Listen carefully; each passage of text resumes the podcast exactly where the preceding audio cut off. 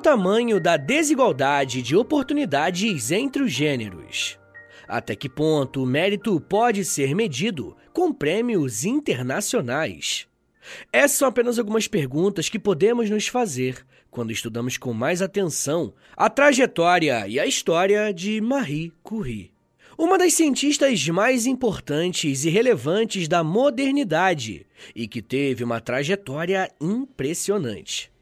Por ser um podcast de história, eu não vou ter nem a capacidade de abordar as questões científicas e técnicas do trabalho de Curie, mas através da sua biografia, vamos conseguir aprender algumas questões bem interessantes sobre a nossa modernidade, principalmente como a nossa sociedade funciona. Como sempre, eu quero lembrá-los que eu baseio meu conteúdo em fontes e em autores confiáveis, que você pode e deve consultar na descrição do episódio.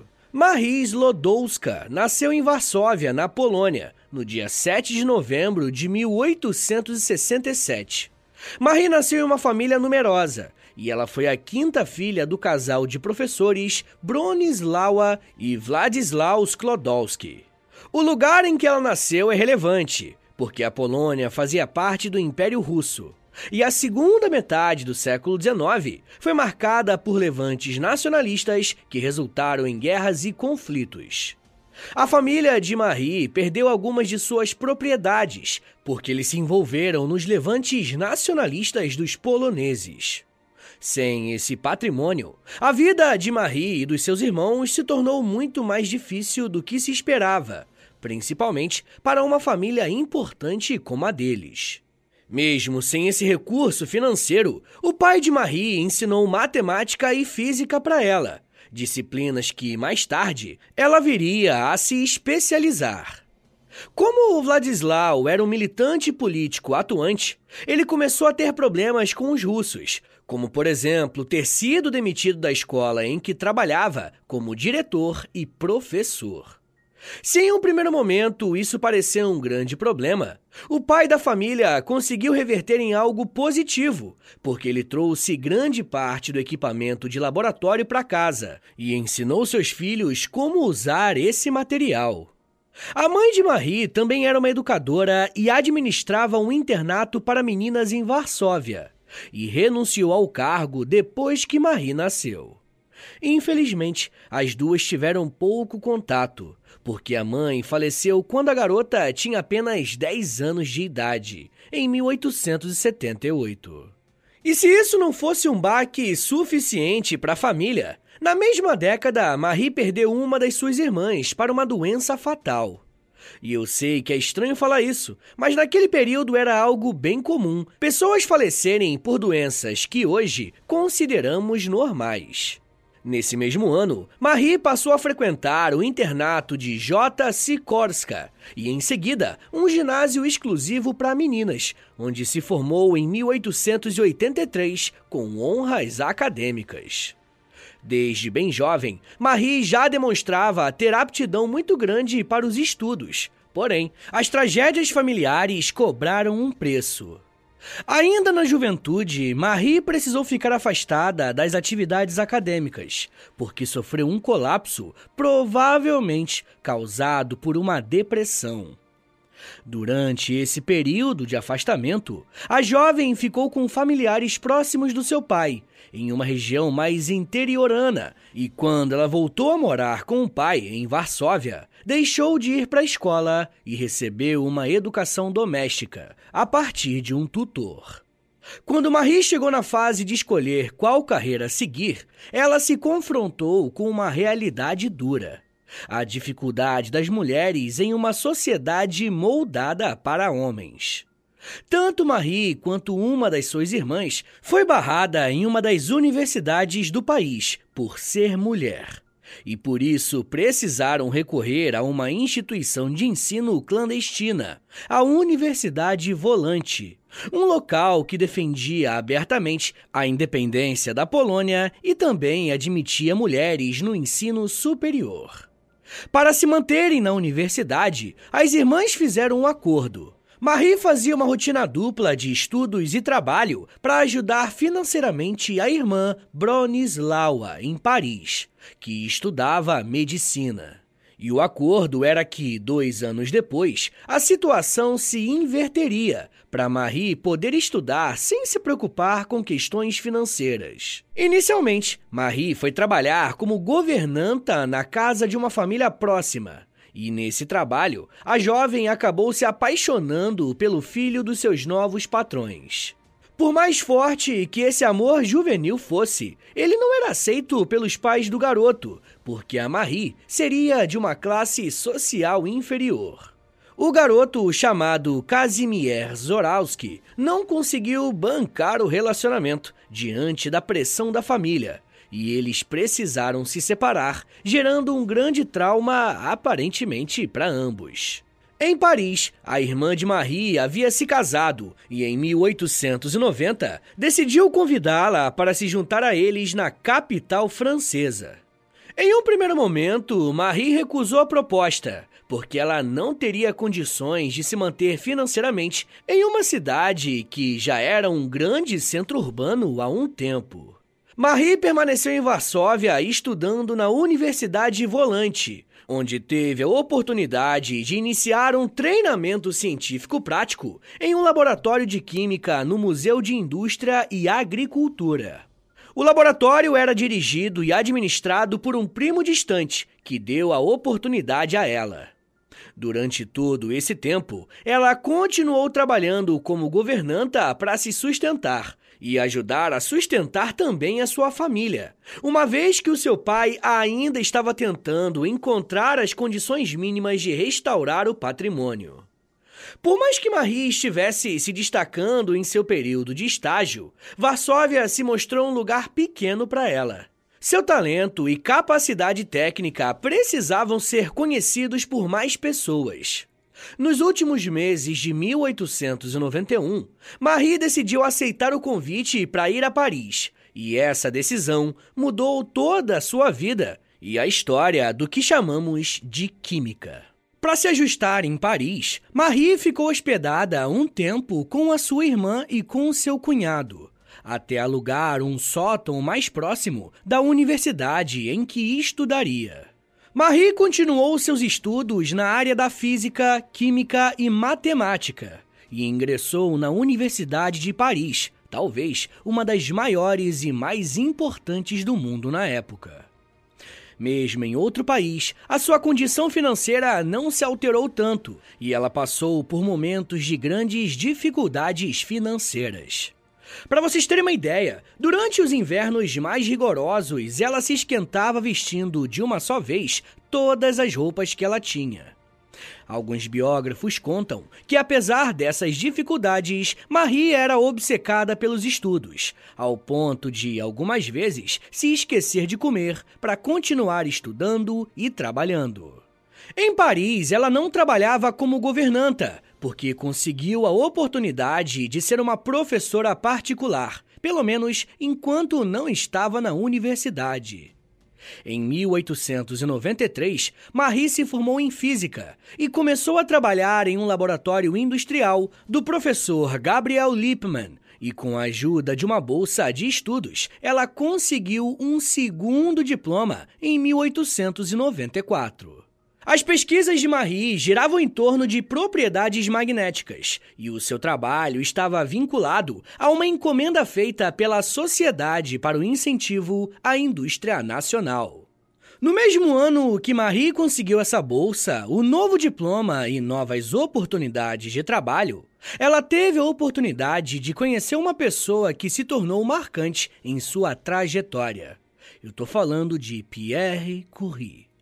Pierre era instrutor na Escola Superior de Física e Química Industriais de Paris. E ele conheceu Marie através da ponte feita pelo físico polonês Józef Wirus Kowalski, que ficou sabendo que Marie estava procurando um laboratório maior para trabalhar. Pierre não tinha exatamente o que a Marie precisava, mas fez questão de arrumar um espaço para ela trabalhar, e daí em diante eles passaram a ser parceiros de laboratório. E se você ouviu com atenção o sobrenome de Pierre, você já deve imaginar qual que foi o destino dos dois, né?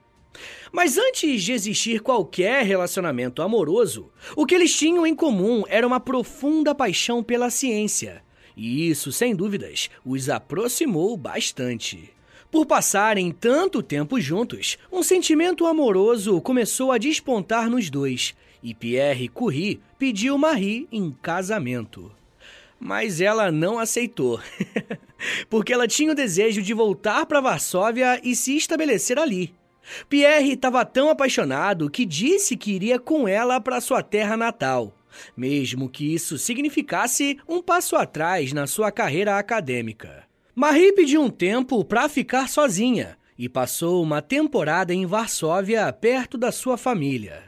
Mesmo ligada à Universidade de Paris, Marie tentou o ingresso na Universidade de Jagiellônica, na Polônia, mas foi negada por ser mulher. Nesse período, ela recebeu uma carta de Pierre tentando convencê-la de voltar a Paris para eles ficarem juntos e ela realizar um doutorado. Marie aceitou a proposta e no dia 26 de julho de 1895, Pierre e Marie se casaram passando a se chamar a partir dali de Marie Curie. Pouco tempo depois, Marie mostrou ao mundo todo o seu talento, e os cientistas começaram a fazer uma piada com um casal, dizendo que Marie tinha sido, abre aspas, a maior descoberta de Pierre. Fecha aspas. Juntos, Pierre e Marie Curie se concentraram em analisar de que forma que uma descoberta recente poderia ser usada. Ainda em 1895, Wilhelm Röntgen descobriu a existência dos raios X, mas até hoje, o mecanismo por trás dessa descoberta permanece como um mistério. Em seguida, um outro cientista chamado Henri Becquerel descobriu que sais de urânio emitem raios que são bem parecidos com os raios X. E essa descoberta foi importante, porque ele conseguiu demonstrar que essa radiação não dependia de uma fonte externa de energia, mas parecia surgir espontaneamente do próprio urânio. Influenciada por essas duas importantes descobertas, Curie decidiu considerar os raios de urânio como um possível campo de pesquisa para uma nova tese. Ela usou uma técnica nova para investigar as amostras estudadas. Algum tempo antes, Pierre Curie e o seu irmão tinham desenvolvido um equipamento chamado eletrômetro, que servia para medir cargas elétricas. Usando esse equipamento desenvolvido pelo Pierre, Marie Curie descobriu que os raios de urânio faziam com que o ar em torno de uma atmosfera conduzisse eletricidade. Usando essa técnica, o seu primeiro resultado foi descobrir que a atividade dos compostos de urânio dependia apenas da quantidade de urânio presente. Ela levantou a hipótese de que a radiação não era o resultado da interação de moléculas, mas seria uma característica do próprio átomo. Essa hipótese foi um passo bem importante para refutar a ideia de que os átomos eram indivisíveis. Por mais que essas pesquisas fossem relevantes e até inovadoras, Marie Curie não tinha um espaço adequado para trabalhar. E isso tinha uma série de consequências, como, por exemplo, a exposição a materiais perigosos à saúde. Apesar desses problemas, as descobertas de Marie envolvendo elementos radioativos estavam avançando tanto que Pierre decidiu abandonar as suas linhas de pesquisa para se juntar ao trabalho da esposa. Quando falamos de ciência, pessoal, estamos falando também de uma corrida. Uma corrida para mostrar quem que descobriu alguma coisa. Marie Curie precisava escrever artigos para mostrar as suas descobertas e, assim, receber o crédito pelo seu trabalho. Não era incomum algum cientista descobrir algo, mas alguém publicar na sua frente levando todo o mérito. E ela correu e conseguiu escrever um artigo apresentando um relato breve e simples do seu trabalho, que em seguida foi apresentado aos outros cientistas no dia 12 de abril de 1898. Por mais que ela tenha corrido bastante, infelizmente não foi o suficiente. Dois meses antes da publicação desse artigo, um cientista chamado Gerhard Karl Schmidt publicou uma pesquisa sobre os mesmos elementos químicos, mas fez a sua descoberta em Berlim, na Alemanha. O que pareceu uma derrota para Marie acabou se tornando um grande trunfo, porque no seu artigo ela escreveu esse trecho aqui, abre aspas.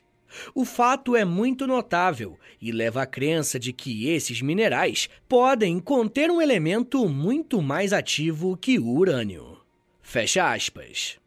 Ou seja, no seu trabalho ela levantou a hipótese de existir um outro elemento químico naquela reação que até aquele momento não era nomeado, porque ninguém conseguia identificar.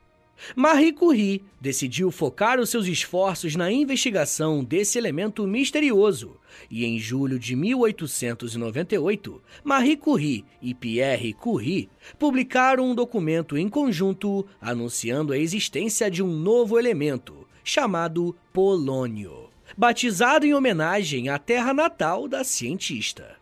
E olha, no mesmo ano, no dia 26 de dezembro de 1898, os Curie anunciaram a descoberta de mais um novo elemento, o rádio, da palavra latina raio. Foi a partir do trabalho do casal Curie com esses elementos, principalmente o rádio, que surge o termo radioatividade. Pessoal, eu já quero falar mais sobre o que a Marie Curie fez com essas descobertas e como que o seu trabalho impactou milhões de vidas ao longo dos anos. Mas me dá um minutinho aí, tá, gente, que daqui a pouco a gente volta. E eu falo um pouco mais sobre guerra, exposição, radiação, legado, reconhecimento e casamento. Segura aí, que é um minutinho só.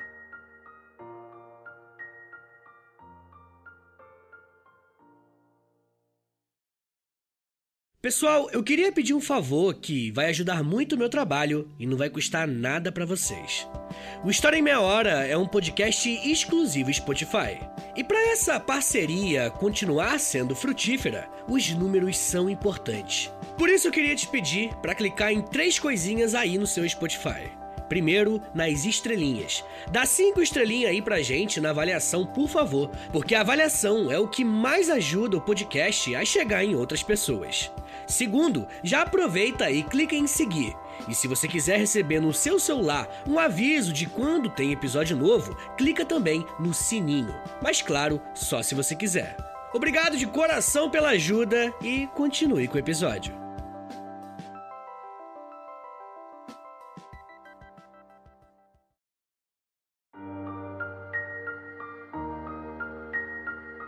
Abre aspas. A ideia da pesquisa era dela. Ninguém a ajudou a formulá-la. E embora ela aceitasse a opinião do marido, ela claramente estabeleceu se tratar de um projeto seu. Mais tarde, ela escreveu o fato duas vezes na biografia que escreveu sobre o marido, para garantir que não houvesse qualquer possibilidade de ambiguidade. É provável que, nesse estágio inicial de sua carreira, ela tenha percebido que muitos cientistas achariam difícil acreditar que uma mulher possa ser capaz do trabalho original em que estava envolvida. Fecha aspas. As palavras que você acabou de ouvir foram ditas por Robert William Reid, um biógrafo de Marie Curie. Nesse trecho fica evidente como existe uma questão de gênero por trás do trabalho de Marie. Além do esforço envolvido em todo o processo de estudo e descoberta de novos elementos químicos, ela precisou garantir que essa descoberta fosse creditada a ela, mostrando um pouco como que o mundo da ciência era e ainda é um ambiente bastante masculinizado.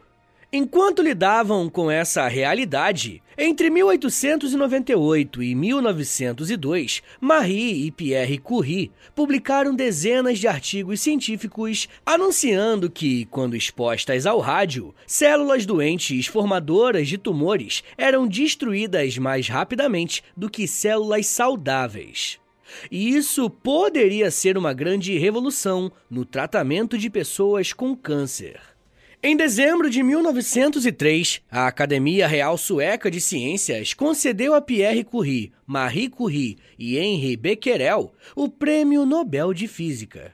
Mas se liga no discurso oficial do Instituto, Em reconhecimento aos serviços extraordinários que prestaram por suas pesquisas conjuntas sobre os fenômenos de radiação descoberto pelo professor Henri Becquerel. Fecha aspas. Marie Curie estava entre os homenageados, mas o título principal foi dado àquele que publicou o artigo primeiro. Mesmo assim, as coisas poderiam ser ainda piores, porque o comitê pretendia homenagear apenas o Pierre Curie e o Henri Becquerel. Mas um membro do comitê e defensor de mulheres cientistas, chamado Magnus Gosta Mittag Leffler, alertou Pierre sobre a situação e após uma reclamação, o nome de Marie foi adicionado à nomeação. Assim, Marie Curie foi a primeira mulher a receber um prêmio Nobel. O dinheiro do prêmio permitiu ao casal a contratarem o seu primeiro assistente de laboratório. E após o recebimento do Nobel, a Universidade de Paris ofereceu o cargo de professor titular de física a Pierre Curie. E com esse novo cargo, ele conseguiu exigir um laboratório melhor e maior para Marie trabalhar. Aparentemente, as coisas estavam indo bem para a família Curie. Em dezembro de 1904, Marie deu à luz a sua segunda filha e pôde contratar governantas da Polônia para ensinar o seu idioma de origem para as crianças. Porém, em abril de 1906, Pierre Curie foi morto em um acidente local.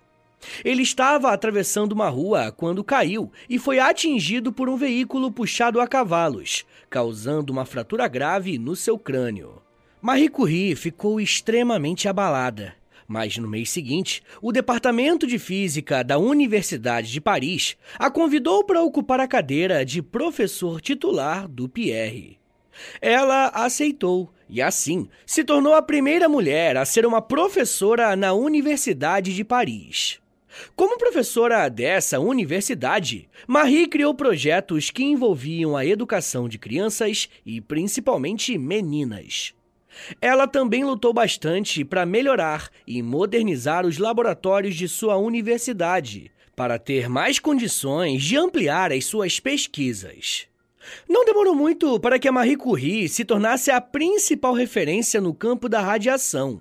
Tanto que os índices envolvendo as emissões de radioatividade foram estabelecidos pela própria Marie. Porém, conforme os anos avançavam, as coisas na Europa ficavam mais tensas. E a França foi um país em que a xenofobia cresceu bastante. E Marie Curie foi acusada de ser judia, o que não seria um problema, né? Mas naquele momento, o antissemitismo estava crescendo muito. Durante as eleições da Academia Francesa de Ciências, ela foi difamada pela imprensa mais conservadora, como estrangeira e ateia. Em 1911, foi revelado que Curie estava envolvida em um caso de um ano com o físico Paul Langevin, ex-aluno de Pierre Curie, que era um homem casado e que se separou da esposa. A imprensa da época era muito conservadora e por isso o caso acabou se tornando um escândalo que foi explorado pelos seus adversários acadêmicos. Nessa época, Marie Curie tinha pouco mais de 40 anos, 5 anos mais velha que Paul, e foi difamada nos jornais como, abre aspas, uma judia estrangeira destruidora de lares. Fecha aspas. Se o mundo acadêmico de hoje é machista, Imagine no começo do século XX. Quando o escândalo estourou, ela estava ausente em uma conferência na Bélgica. E ao voltar, encontrou uma multidão enfurecida em frente à sua casa e teve que procurar abrigo com as suas filhas na casa de uma amiga.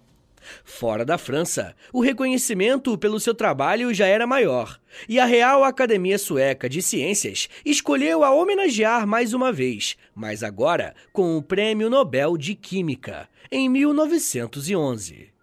De acordo com a instituição, aspas, esse prêmio foi em reconhecimento por seus serviços ao avanço da química. Por meio da descoberta dos elementos rádio e polônio, do isolamento do rádio e do estudo da natureza e dos compostos desse elemento notável. Fecha aspas. Ela foi a primeira pessoa a ganhar dois prêmios Nobel. E ao lado de Linus Pauling, é a única ganhadora do Nobel em dois campos de premiação diferentes. O segundo Prêmio Nobel de Curie permitiu que ela convencesse o governo francês a apoiar o Instituto do Rádio, construído em 1914, onde eram realizadas pesquisas em química, física e medicina. Um mês depois de aceitar o Prêmio Nobel de 1911, ela foi hospitalizada com depressão e com uma doença nos rins.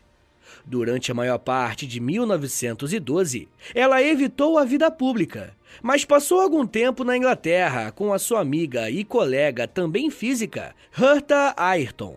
E ela voltou ao laboratório apenas em dezembro, após um intervalo de cerca de 14 meses. Quando Marie Curie retornou à França, a Europa estava vivendo um momento de tensão muito grande, que resultou no início da Primeira Guerra Mundial. O primeiro impacto sentido por Curie foi na falta de cientistas e técnicos, uma vez que muitos tinham sido convocados para a guerra. E nesse cenário, Marie Curie também decidiu agir.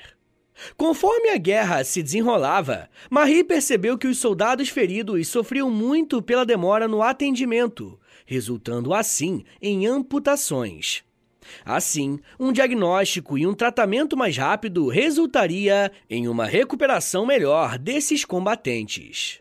Após um rápido estudo de radiologia, anatomia e mecânica automotiva, ela adquiriu equipamentos de raio-x e veículos com geradores, e assim desenvolveu unidades móveis de raio-x.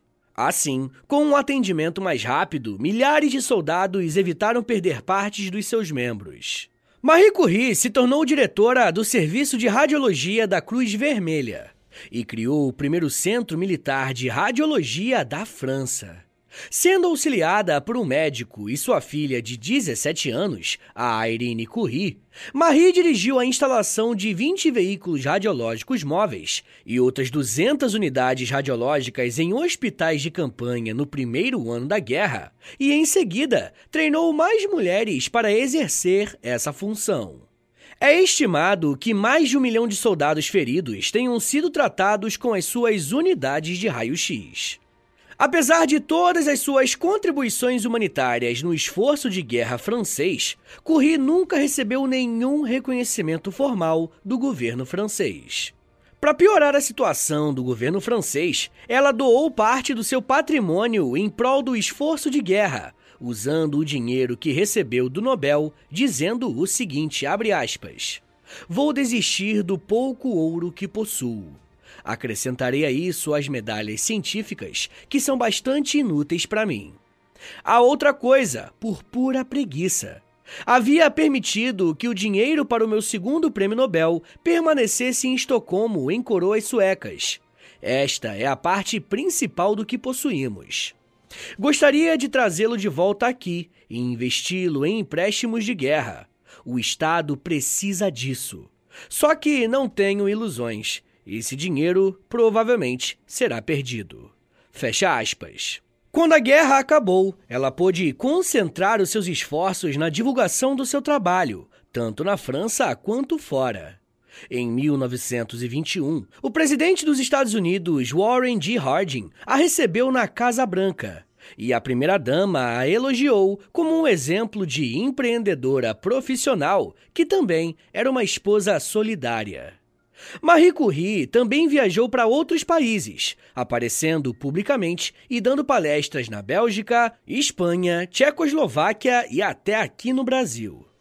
De volta à França, ela criou um instituto de pesquisa que ajudou a formar mais quatro ganhadores do Prêmio Nobel, incluindo a sua filha, Irene Joliot-Curie, e o seu genro, Frédéric Joliot-Curie.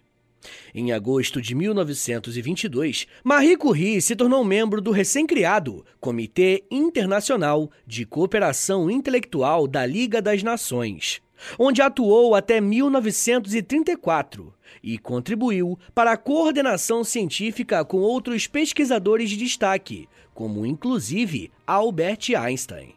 Em janeiro de 1934, também foi a época em que ela visitou a Polônia pela última vez. Poucos meses depois, no dia 4 de julho de 1934, ela morreu com 66 anos, no sanatório de Saint-Selemos, em Passe, na França, por anemia aplástica, que provavelmente foi causada pela sua exposição à radiação. Os efeitos nocivos da radiação não eram tão conhecidos na época do seu trabalho, ela carregava tubos de ensaio contendo elementos radioativos no bolso e os guardava na gaveta da mesa, por vezes brincando com a fraca luz que as substâncias emitiam no escuro. Curie também foi exposta a raio-x de equipamentos não blindados, enquanto servia como radiologista em hospitais de campanha da guerra.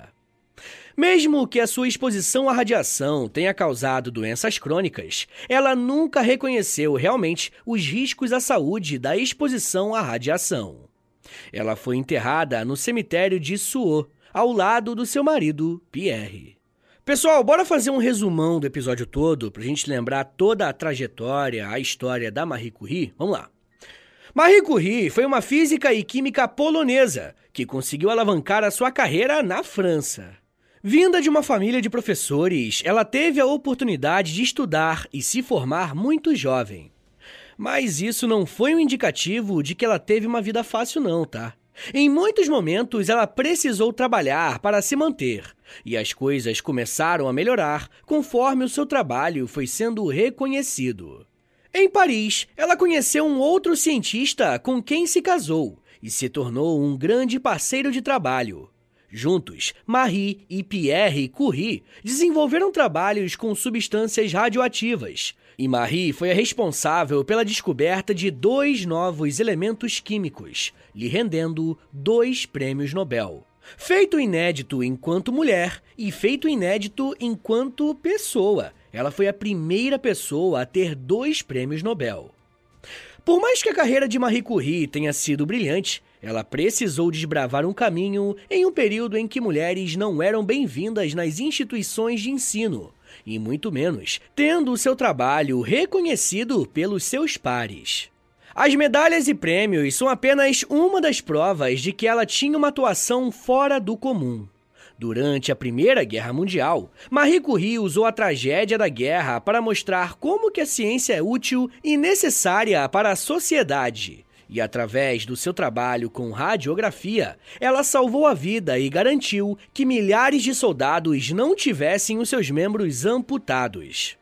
Marie Curie também foi a primeira mulher a se tornar professora na Universidade de Paris. E em 1995, ela se tornou a primeira mulher a ser sepultada pelos seus próprios méritos no Panteão de Paris, local em que a memória dos heróis nacionais é preservada. A trajetória de Marie Curie mostra que a genialidade e o trabalho duro nem sempre são mais importantes que a influência política e que o gênero. Mas, ao mesmo tempo, ela é uma ponta de esperança para uma geração inteira de mulheres que estão ingressando nas ciências, preparando para equilibrar o jogo. Mas não se engane, tá? O machismo dentro da ciência também influenciou na trajetória de muitos outros cientistas conhecidos, como Nikola Tesla, Oppenheimer e o já citado Albert Einstein. Mas isso já é um papo para uma outra meia hora.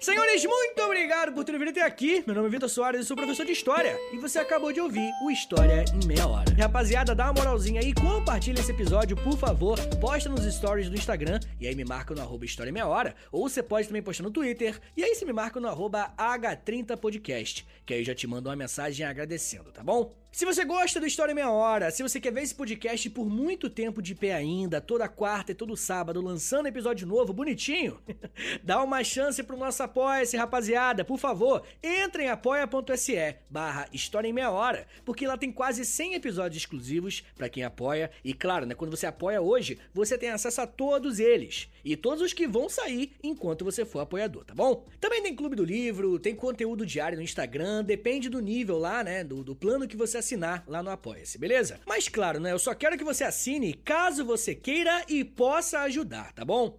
Rapaziada, o História Meia Hora também tem a parceria com a Loja, tá bom? L-O-L-J-A, Loja. Entra no site deles, é loja.com.br, digita História Meia Hora, que você vai ser transportado aí tecnologicamente pra nossa lojinha, tá? Tem camiseta, moletom, tem vários produtos bem legais, tudo original do História Meia Hora, tá bom? E óbvio, né? Quando você compra uma roupa dessa, você fica gatão, gatona e ainda ajuda o meu trabalho. Mas rapaziada, se você quiser mandar um e-mail para mim, quer falar comigo pra alguma coisa, anota aí meu e-mail e o meu Pix. Qualquer valor é mais do que bem-vindo, agradeço demais. É historiaemmeiahora@gmail.com.